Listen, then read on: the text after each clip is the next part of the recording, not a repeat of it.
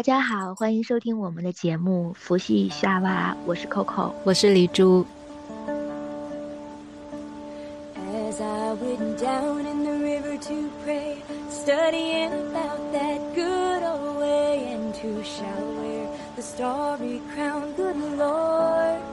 今天我们来聊一聊祈祷。你看祈祷的“祷”字啊，它的那个篆体啊，左边是一个“士”。那甲骨文里的“士”是一个人跪在一个案子上，在就是求神拜佛。那寿就很容易理解了，就是长寿嘛。所以“祷”字，你看它这个“造”字，就是向神灵祝告啊，希望自己长寿。这就是祈祷的最原始的含义了。其实祈祷好像就是我们自有人类的记忆当中，它就是跟我们息息相关的。好像是呃，就远古时代，就是先民们都是会向天祈祷风调雨顺，然后就是丰收，就是少病没有害。我记得有一个先秦的一个最早的祈祷的词，就是在唱不要有灾害啊，不要有害虫啊什么的。嗯，对还有那个什么硕鼠硕鼠，什么勿失我鼠，是吧？对对，《诗经》好像《风雅颂》里的颂是专门是在这个庙里拜祖先时候唱的，但是其实它那个风就是那些民歌里头。也是有很多祷告的含义的。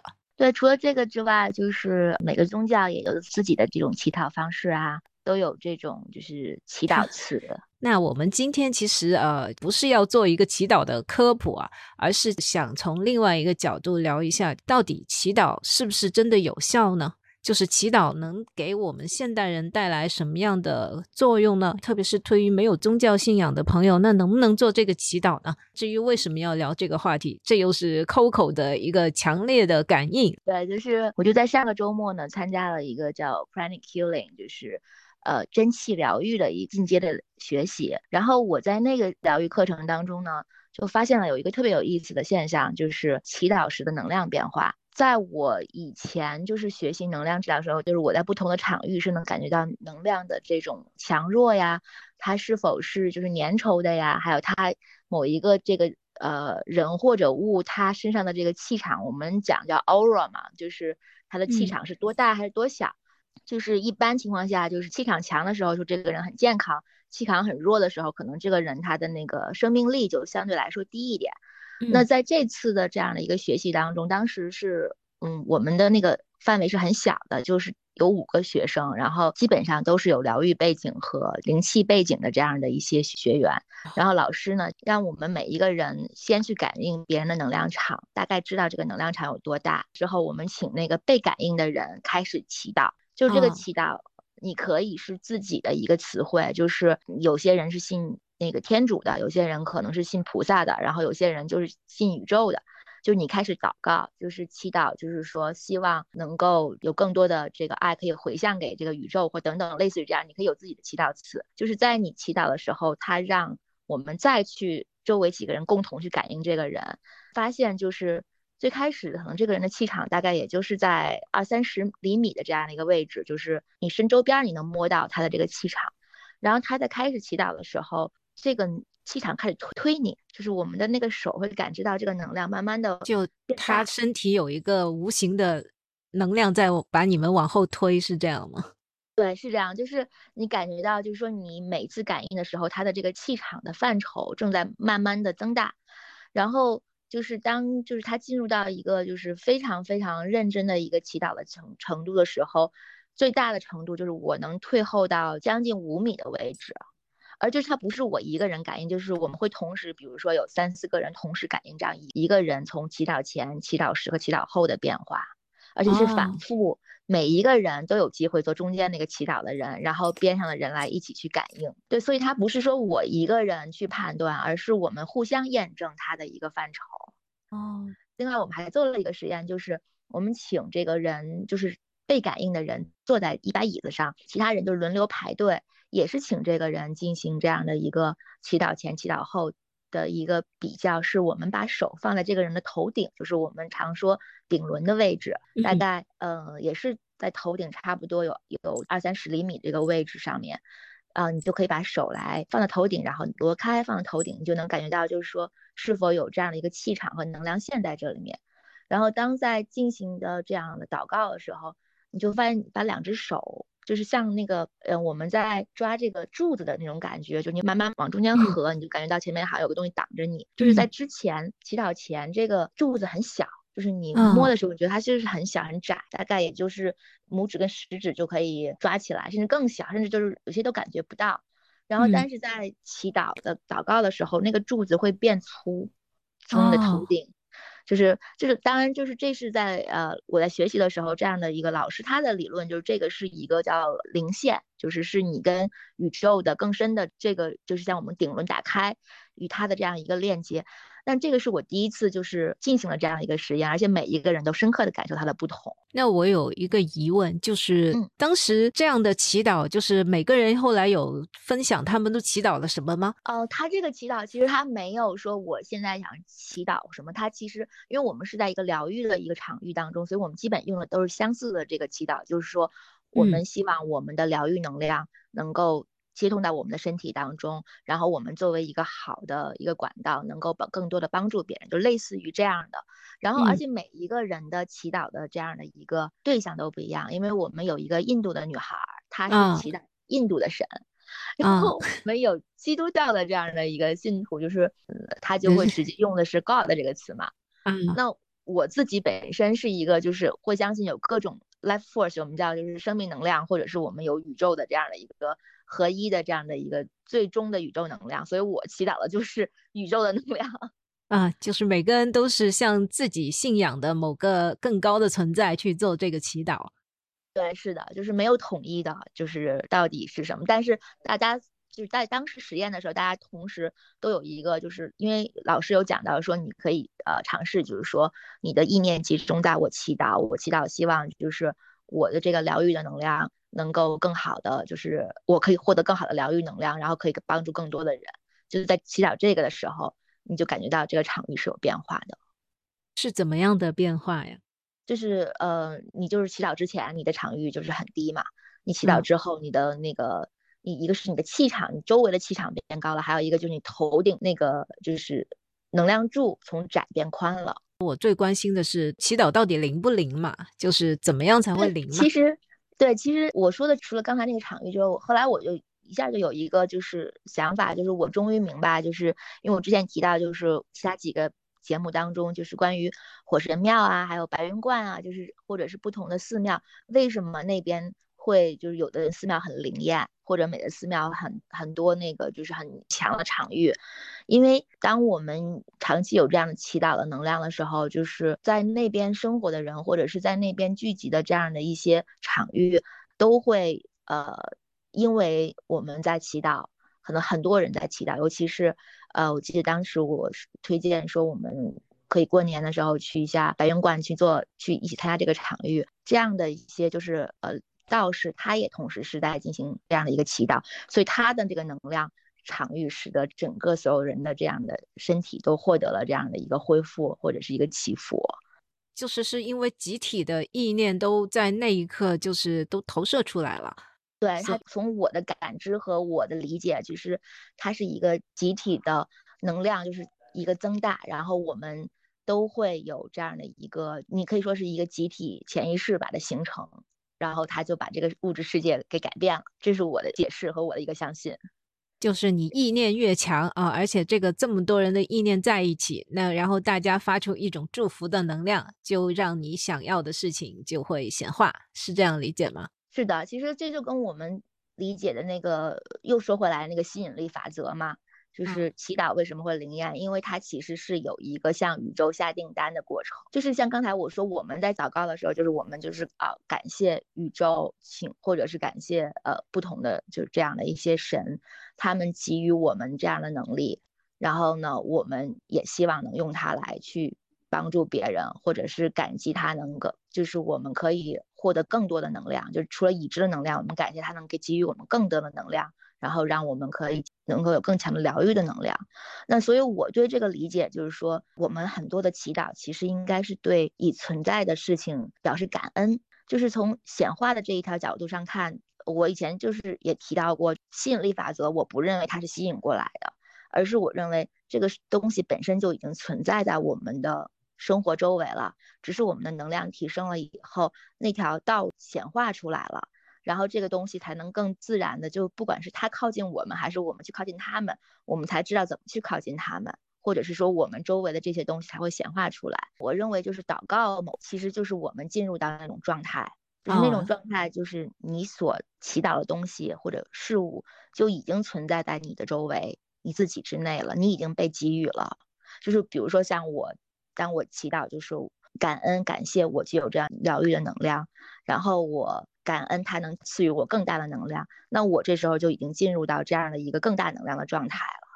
对，就是祈祷，其实不是去要东西，而是感恩你已经有的东西，然后通过这个感恩，把你的频率调到你已经拥有那个东西的状态，那就很容易显化出来。所以祈祷也是一种特殊的吸引力法则。呃，是的，我非常相信它的作用。一般来说，如果呃没有宗教信仰的人，他们是没有被教会这个习惯。但是很多时候，一个人在他最危难的时候，会不由自主的做出类似祈祷的这样的行为。就我自己是这样的，在我。最困难的几个时间点，就是我每天睡觉之前，我都会跟宇宙说话，希望他能够帮助我、指引我。而我另外一个朋友的故事也很神奇，就是他什么都不信的，但是有一天他在睡觉之前突然不停的打喷嚏，咳的都快要哭出来的时候，他自己莫名其妙喊了一声哈利路亚。当时听他这么说，我追问他：“你为什么要喊哈利路亚？”他说：“我不知道。”我就是脱口而出了，我说你是对那些基督教什么的平时看的很多吗？他说也不是。我说那你为什么不喊阿弥陀佛？他说我不知道，不要再问我了。但是我就喊出来那一声之后，我的感受好多了。记得我看过台湾的有一个很有名的一个教授，就是他是研究超感知的，他就是把大概十来岁或者是更小的孩子聚集在一起，然后呢练习他们就是猜字。就是把这个字给写在一张纸上，然后把它叠起来，然后你去猜，就摸字，然后你去判断他他看到什么。然后呢，很多小孩儿就是经过训练的话，可能他都能看到这个字大致的形状。但是他直到有一天，就是他看到一个字的时候，他就说：“他说我只看到了一个菩萨，或者是我只看到了一道白光。”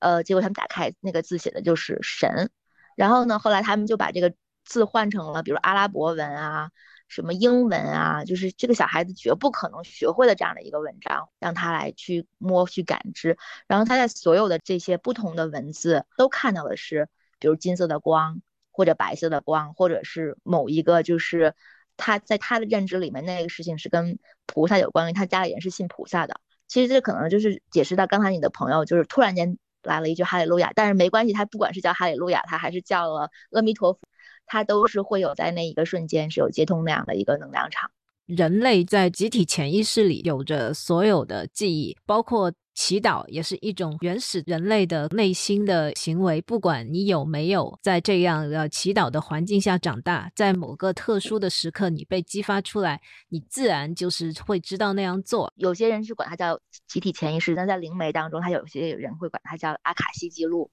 就是我们会接通那样的一个频率，然后我们就可以知道我们应该知道的东西。其实说起来，就是祈祷它本身。不但会帮助你显化，呃，你想要有的这些东西，它这个行为本身，它也会让一些祈祷者会进入特别的意识状态，带来神秘体验。有很多修女啊，她在长时间的祈祷之后，她是完全能够进入那种出神的状态，然后在那个状态里，她就感受到了全然的上帝的爱。这种记录是很多的。有一个朋友，他在听完我的播客的某一集之后，啊，他受到了启发，然后去找了一个佛经来念。念完之后，他就开始啊，有各种通灵的体验了。那反正呃，我是转发过他的播客的，呃有兴趣的朋友可以听一下。就是为什么祈祷会引发这样的体验呢？就是你作为灵媒，你会是怎么看这个现象呢？其实我自己的不管是冥想还是祈祷当中，我也体会到那种就是所谓的非常的满足和愉悦的一种无条件的爱的状态。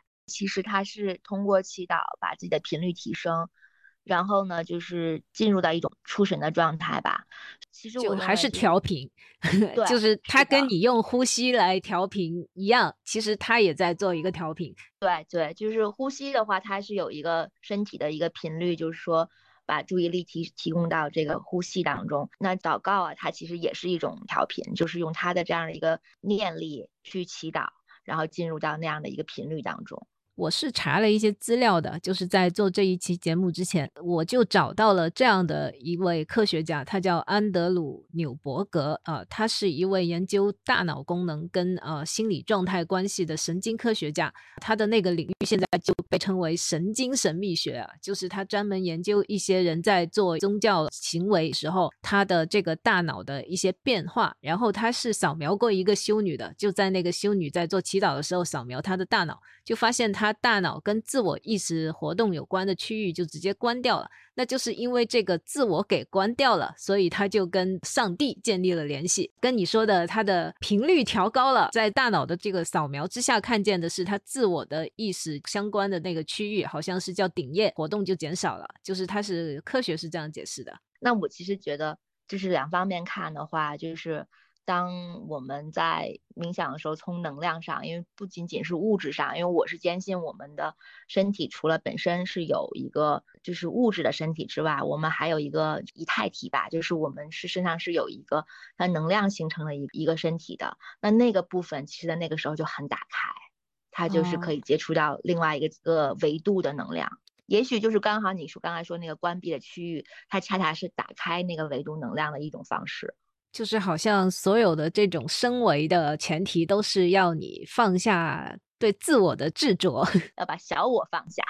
啊。对，那至于怎么放下，就是祈祷，原来也是一个有效的途径。确实如此，不管是不是有宗教信仰，我都觉得是可以做祈祷的，就是把祈祷当成是一种精神上的肌肉练习。除了就是说。祈祷本身也是非常重要的显化的一个工具，向宇宙下订单的这样的一个过程，是就是它是一个吸引力法则的一个更具象化的使用。对，就是你向宇宙下订单，所以你要重复的向这个宇宙确定这个订单我下了，然后并且我同时就是我一直在这个频率当中，就是我一直。拥有这个就是刚才我们说的感恩嘛，就是我们一直感恩我们已经拥有的这些东西和我们正在走向更高的这样的一条路的这样的一些已经获得的东西，所以在这个层面上，它其实是一个非常好的工具。我也是查资料的啊，就是科学研究表明，就是这种长期的祈祷跟呃或者冥想或者其他灵性方面的活动，会让一个人的身心啊更加健康，呃也会焦虑跟抑郁都会更少，因为你更容易找到生命的意义，就活也活长。一点所以祈祷的“祷”字，这个“寿”啊，用在这里还真的是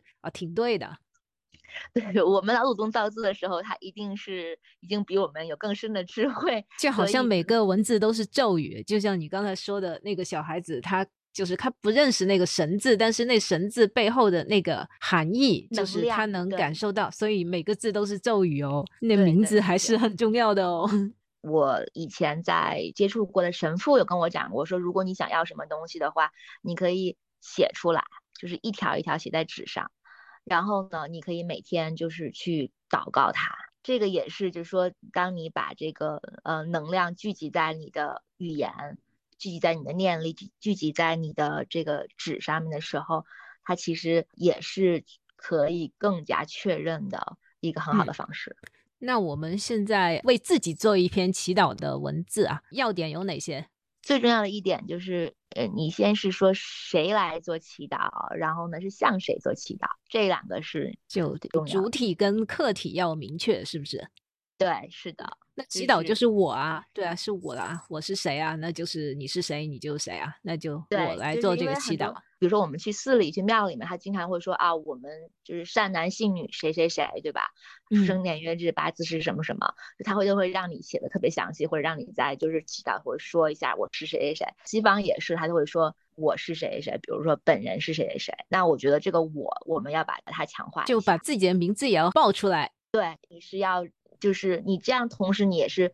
更加的明确，就是说你的这样的一个信息是从哪里发出的，有发出就有接收啊，就向谁祈祷，那向谁呢？就是你相信存在的，你的更高存在，那就可以是宇宙，对，可以是你的指导灵，或者外星人、大自然，虽然可以就向任何的存在做祈祷，但是你得相信，是不是？对，就是说，其实每个人都有他自然的相信。就是说，那如果你对未来或者是一个某一个信仰、信念，你都可以向他祈祷，这些都是可以的，因为它其实都是你内在的一一个反射，但它本质上其实都是一个更高的存在。其实有一个更简单的，就是像逝去的亲人啊，就是祖先的在天之灵啊，这个是大家很容易去就接触到或者去感受到的。嗯，如如果是我个人的话，我是希望它能高于这些的，就是说就要更高一点，就是要比自己更宏大，你更容易去臣服于它。因为我本身是可以通灵的，所以我个人就会认为就是。他们的临界的层次还不够高，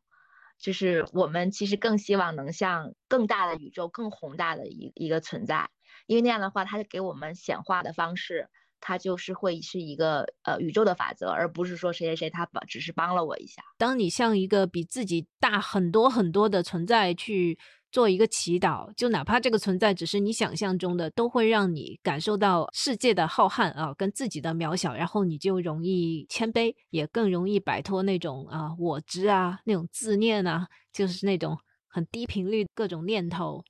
我觉得你刚刚用那个词，我特别特别的喜欢，就是谦卑这个词。呃，《易经》里面就是唯一一个没有任何负面卦的，就是谦卦。这个是我第三谦啊。嗯，所以就是说，谦卑真的是会让我们打开更高频率非常重要的一个一一个频率，或者是一个感受。谁做祈祷，就是要把名字报出来啊！向谁祈祷，要明确是一个比自己高很多、强大很多的一个存在。下一步是什么？嗯，我们应该有一个祈祷的主题吧。我这里我就想跟你探讨一下，我有一些信教的朋友啊，他们会认为就是你不能直接向神要东西，神不是圣诞老人，不是许愿精灵，你不能够直接问神要东西，而是你要忏悔啊、感恩啊、呃寻求指引啊。那我其实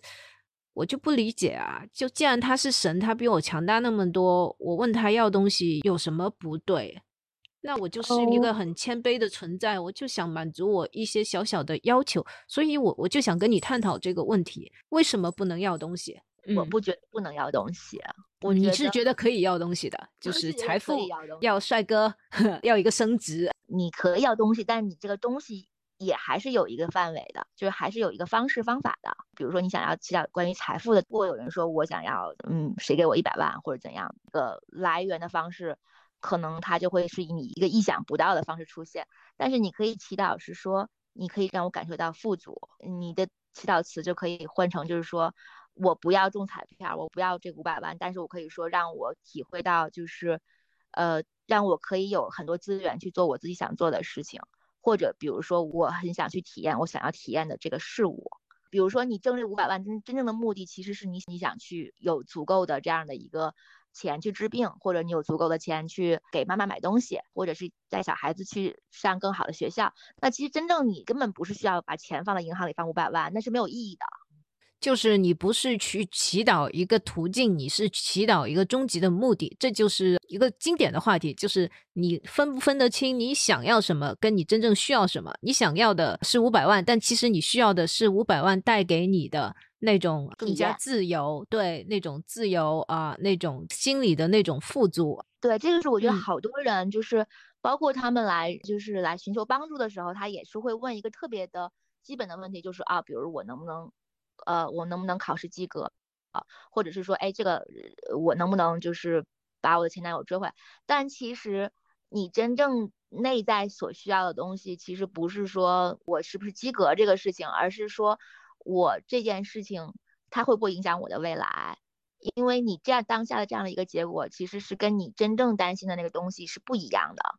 你其实担心的可能就是是否会获得就是周遭人的指责，或者你其实是担心的是是不是我没有面子，或者你是担心的是这样会不会影响我的这样的考试成绩，然后从而影响我的升学。其实你真正担心的是那个升学那个东西。那如果是这样的话，你其实不应该去问你能不能考过，或者你不要去去祈祷说，请让我考过这个分数吧。其实你应该祈祷的是你真正想获得的东西。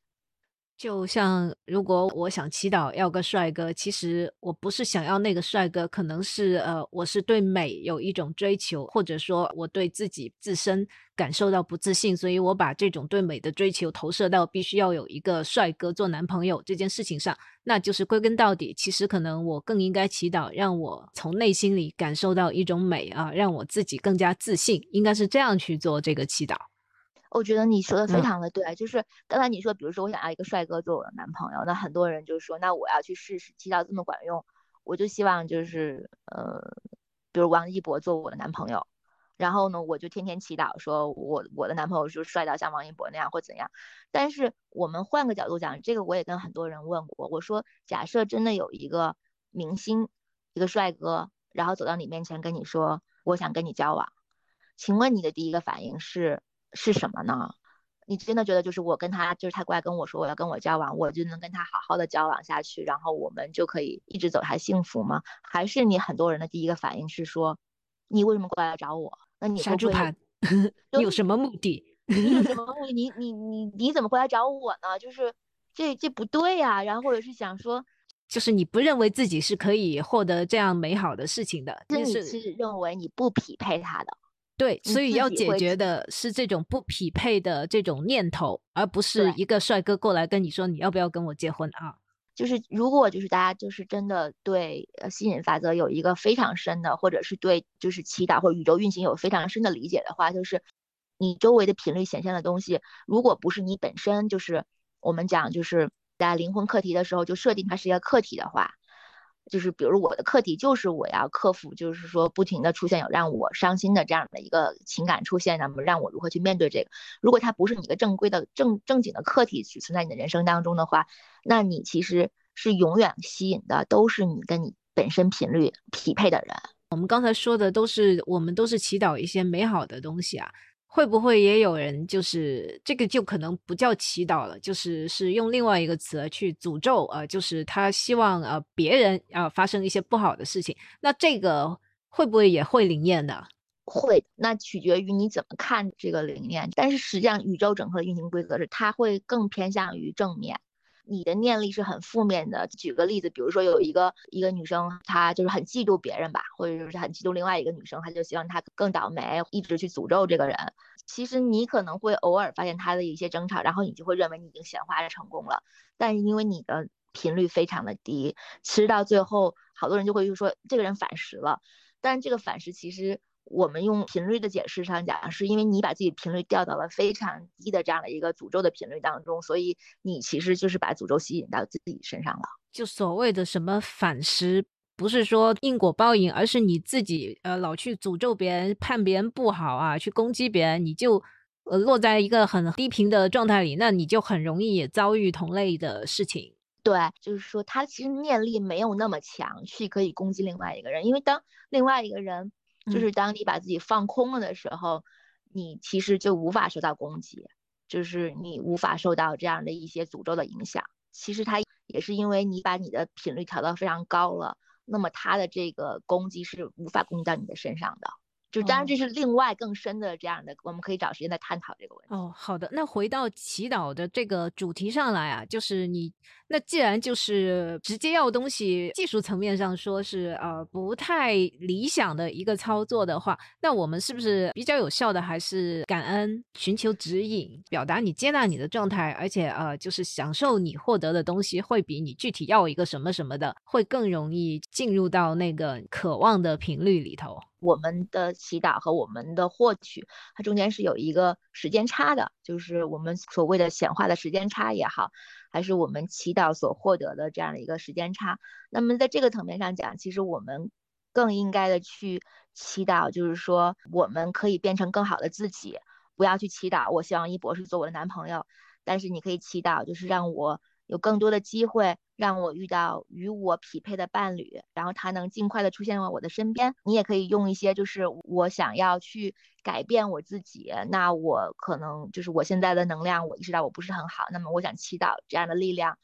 嗯，可以让我把这些能量去释放出来，然后从而提升我们的频率，去获得与我们相匹配的东西，就是类似于这样的一哦，个一个。就是还是祈祷自己内在状态一种呃改善，而不是祈祷直接的显化的结果。你改善了内在的状态，你该有的结果就会自己就会来。你说的非常好，哦，我突然想起有一个脱口秀的演员叫杨笠啊，他好像有一个段子，应该是他说的。他说他就爱他配不上的男人。就是问题是他就爱他配不上的男人，然后这个他配不上的这个过程，然后呢，嗯，结果是他想要的吗？是让他愉悦的吗？还是他永远去追寻他配不上的男人的那种的受虐 痛苦的？对，那有些人他确实是，就是我说的，就是说他喜欢受虐，是我说那个喜欢，其实这个词不是说我是在讽刺或是什么，而是我们就回到了，就是除了能量上来讲的话，我们又回到心理学的一些方式来讲，就是我们之所以觉得我们去重复受虐的那种状态，或者是重复我们呃某一些痛苦，所有人都认为我们会自然而然的寻寻求幸福，其实不是的，就是。我们其实，在意识当中是被枷锁控制的时候，我们是自然而然追寻我们最熟悉的东西。如果我们最熟悉的东西小时候是一个受虐的状态，或者是说求而不得，或者是有这样的一些限制，我们在成长之后、长大之后，我们反而会认为那个东西是最安全的，因为那是我们小时候最安全的环境，因为我们认为只有跟我们家人生活在一起。那时候是我们没有能力抵抗，我们没有能力去。那我们长大就是我们就想追寻得不到的东西，那个东西其实反而是我们小时候的那个信念造成的限制，其实是应该释放掉那个限制。就是做了一个正确的祈祷，改善了内在，就世界上就没有你配不上的男人。只有我选择，我不去选择他，但没有任何人配不上我。就是我们说了，谁做祈祷，祈祷的主体啊，向谁祈祷，祈祷的客体，还有祈祷的主题，我们应该祈祷内在状态的改善，而不是要一个就是具体的东西。那最后就是这个祈祷的方式应该去怎么做啊？我们这种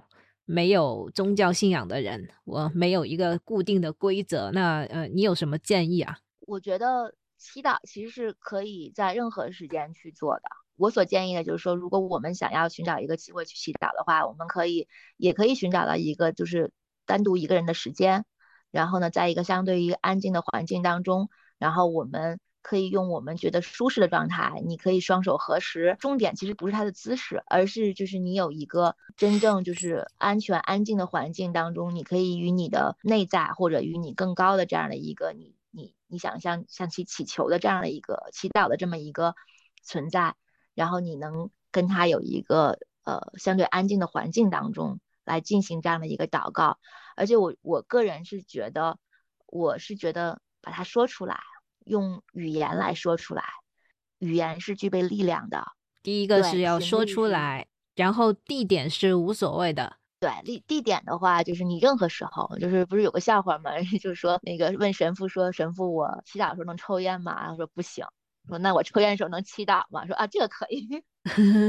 对，但其实我认为它是符合我们的，就是我们如果觉得我们有需要，我们在任何时间都是可以祈祷。感觉这祈祷就是在给自己创造一个另外的空间，呃，去容纳自己对内心的一些东西。对，去去把我们的场域更加的这样的一个呃扩大化，然后让我们可以就是就是可以跟更高的这样的一个有层面去，在我们自己想要创造的时间地点里面去创造这样的那祈祷就是一天要祈祷几次？持续是很重要的一点，就是这个频率还是蛮重要的。这就跟这个吸引力法则所说的那个，呃，就是反复嘛。就上次我提到，就是说我们要有一个反复嘛。比如说像我，我，我是我刚才在那个一开始提到，就是说我在祈祷的时候，我是希望就是说在我疗愈的时候是有这样的帮助。那它可能就是在我决定疗愈的一开始，那我有这样的一个祈祷。但如果你是想要一个显化一个什么样的东西，最好是每一天，就是或者是说，嗯，有一个固定的时间，然后呢，你可以把你的意念集中在这样的一个祈祷上面。哦，就像呃，我们每天可能呃有一些人都会固定的做一些锻炼，去撸铁，去做瑜伽啊、那就也给自己精神一个空间，就是也要做一些精神上的锻炼，就可以做祈祷、冥想也是一样的，就这是不同的方向、不同的形式。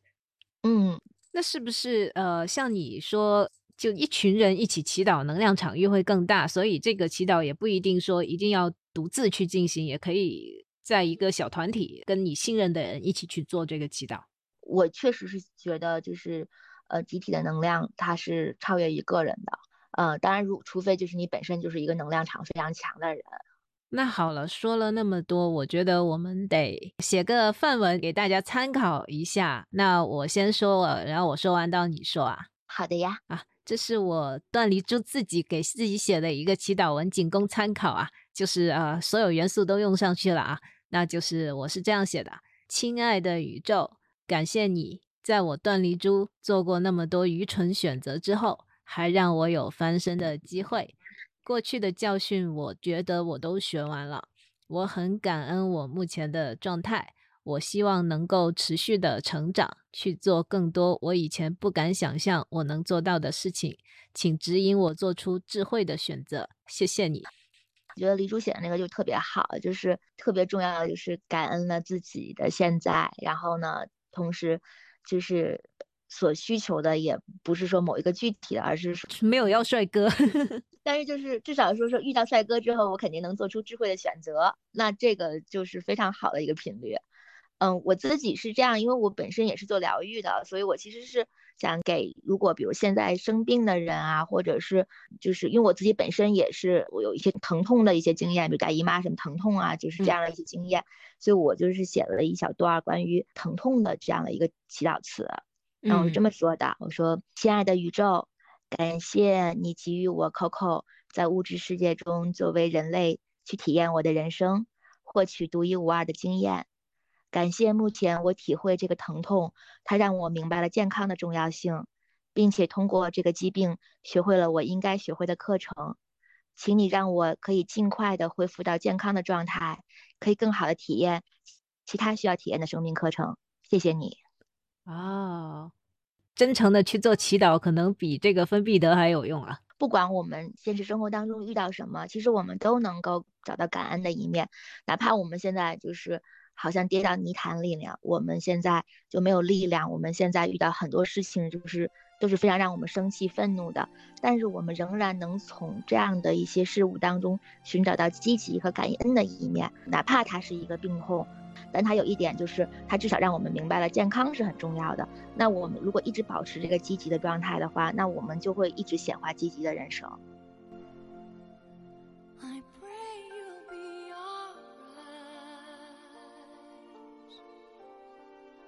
and why?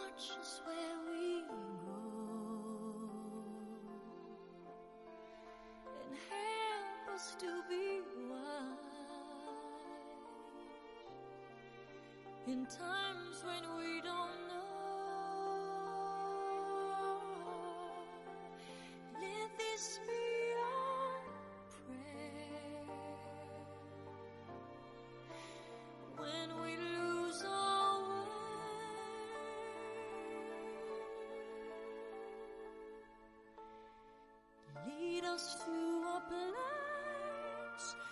guide us with your grace